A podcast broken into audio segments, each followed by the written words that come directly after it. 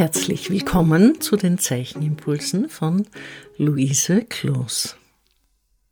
Nachdem wir uns im letzten Impuls der Teezeremonie gewidmet haben, mit Teetassen und Teekannen, möchte ich euch heute gerne das Prinzip von Gefäßen mit euch durchdenken.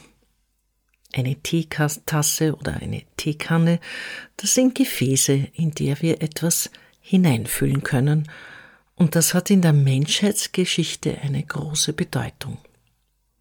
Man hat sehr früh begonnen, aus Lehm Gefäße zu machen, um etwas darin aufzubewahren. Diese Gefäße haben sich mit der Zeit weiterentwickelt, aber sie haben immer eine Bedeutung für den Menschen in seiner Geschichte. Die frühesten Funde der Archäologie haben immer mit Gefäßen zu tun. Man sagt auch, dass wenn wir im Traum eine Schale sehen, dass es etwas mit unserer eigenen Identität zu tun hat. Und so haben ganz allgemein Gefäße eben mit der Identität der Menschheit zu tun, weil wir aus diesen alten Gefäßen sehr viel von der Kultur ablesen können. Diese Gefäße aus Keramik haben später auch Verzierungen erfahren. Sie wurden bemalt oder anders verziert, je nach der kulturellen Ausprägung, nach der Ausdrucksform, so dass man dadurch zuschreiben kann, woher die Gefäße kamen. Gefäße haben immer auch als Grabbeigaben funktioniert. Das, darum sind Gräber besonders aufschlussreich, um etwas über die Kultur der jeweiligen Zeit in Erfahrung zu bringen. Bei den Römern gab es ein ganz spezielles Gefäß, das ich so interessant finde, und zwar sind das die Tränengläschen. In dieser Zeit waren kriegerische Auseinandersetzungen an der Tagesordnung. Es wurde immer irgendwo gekämpft. Und wenn ein Soldat, ein Kämpfer des römischen Reiches wieder in den Kampf ziehen musste, hat er seiner Frau ein Tränengläschen gegeben, in das sie hineinweinen musste, um ihm zu beweisen, wie sehr sie getrauert hat. Wenn er also aus dem Kampf zurückkam, wurde geschaut, wie viel sie geweint hat. Wie traurig war sie denn wirklich? In der Stadt Zadar in Kroatien gibt es ein großes Glasmuseum aus der Römerzeit, weil in der Nähe der Stadt Nien tausende solcher Gläschen gefunden wurden. Denn auch diese Gläschen waren letztlich eine Grabbeigabe. Zu dieser Zeit gab es Urnenbestattungen und man hat um das Gläschen eine äußere und eine innere Keramikschale gegeben. Meistens war eine davon zerbrochen, aber eine war dann doch noch erhalten und als man sie fand, waren drinnen die wunderbaren Tränengläschen. Das Glas hat sich über die Keramik hinaus noch einmal einen weiteren evolutionären Schritt in der Geschichte gemacht.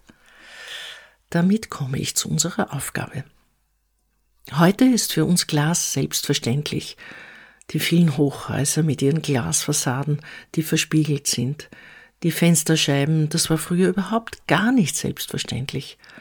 Und schon gar nicht war es selbstverständlich, aus einem Glas zu trinken. Das war früher eine sehr, sehr große Besonderheit. Und heute gibt es dieses Trinkglas in jeder erdenklichen Form.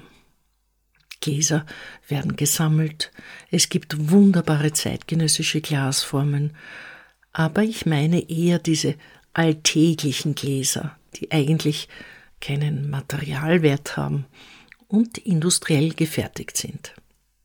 Ich rege euch an, in eurem Haushalt zu schauen, welche Gläser es gibt. Was gibt es in euren Schränken? Was gibt es im Keller? Gibt es Gefäße aus Glas, die ihr in eurem Heim beherbergt? Und dann schaut. Stellt sie nebeneinander auf und studiert diese Gläser. Sie können transparent sein oder farbige Gläser sein. Denn wir im Alltag unter Buntglas entsorgen. Wir bewahren heute alles Mögliche im Glas auf. Essig im Glas, Öl im Glas, Marmelade, Honig und andere Aufstriche, Oliven, eingelegtes Gemüse wie Essiggurken, Bier, Wein, Schnäpse, Fruchtsäfte, Coca-Cola, Whisky und so weiter. Aber vielleicht auch Cremen oder andere Produkte. Dann gibt es aber auch die Gläser, aus denen wir trinken. Wir müssen uns also festlegen, welche Gläser wir fürs Zeichnen nehmen. Und ich würde euch heute gerne die Flaschen vorschlagen. Ihr zeichnet also die Fläschchen und Flaschen, die ihr in eurem Haushalt findet. Ihr stellt einige davon auf, aber mindestens eine studiert ihr wirklich gut. Mir fällt ein wichtiger Moment für die Flasche aus der Kunstgeschichte ein. In der Kunst des 20. Jahrhunderts, als Andy Warhol plötzlich die Coca-Cola-Flasche als Icon, als gefundenes Objekt in die Pop-Art übernommen hat, ist allen plötzlich bewusst geworden, was für ein Design, was für ein Kunstwerk diese Coca-Cola-Flasche und auch das Label mit dem Schriftzug ist, was seither immer wieder in verschiedenen Zusammenhängen bemüht wird. Das war eine großartige Erfindung und ist es bis heute unverändert. Wir haben also heute Formen in Flaschen, die wir schon lange kennen. Auch die österreichische Marke Almdudler hat so eine charakteristische Flasche, die man leicht wiedererkennt.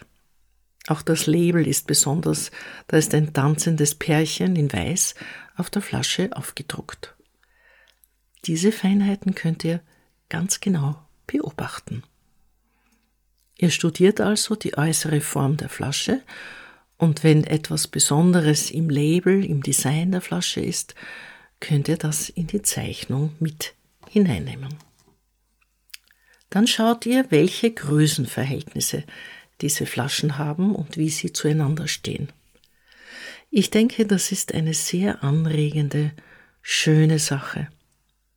Habt ihr bunte Flaschen und buntes Glas, so könnt ihr auch gerne die Farbe dazu nehmen. Aber wie immer liegt auf der Kontur, auf der Linie unser Hauptaugenmerk und natürlich auch auf der Komposition. In diesem Fall den Abstand der Flaschen. Wie stehen sie zueinander? Sind sie parallel oder mit unterschiedlichen Abständen? Sind sie groß oder klein? Sind sie vorne oder hinten? Alle diese Möglichkeiten stellen sich euch zur Aufgabe. Und natürlich vergesst ihr eure Parfümflaschen nicht. Ich wünsche euch gutes Hinschauen. Geht auf die Suche nach euren Flaschen. Ihr findet sicher ein paar in eurem Haushalt und dann zeichnet ihr sie. Denkt an diese großartige Entwicklung der Menschheit, so weit zu kommen, dass wir heute eine Flasche ganz selbstverständlich verwenden und sie uns gar keine Mühe mehr bereitet, weil alles industriell gefertigt ist, weil es so billig ist, weil es so einfach ist und uns ganz und gar selbstverständlich erscheint, was es aber nicht ist. In diesem Sinne, studiert die Flaschen. Ich wünsche euch alles Liebe, eure Luise Kloos.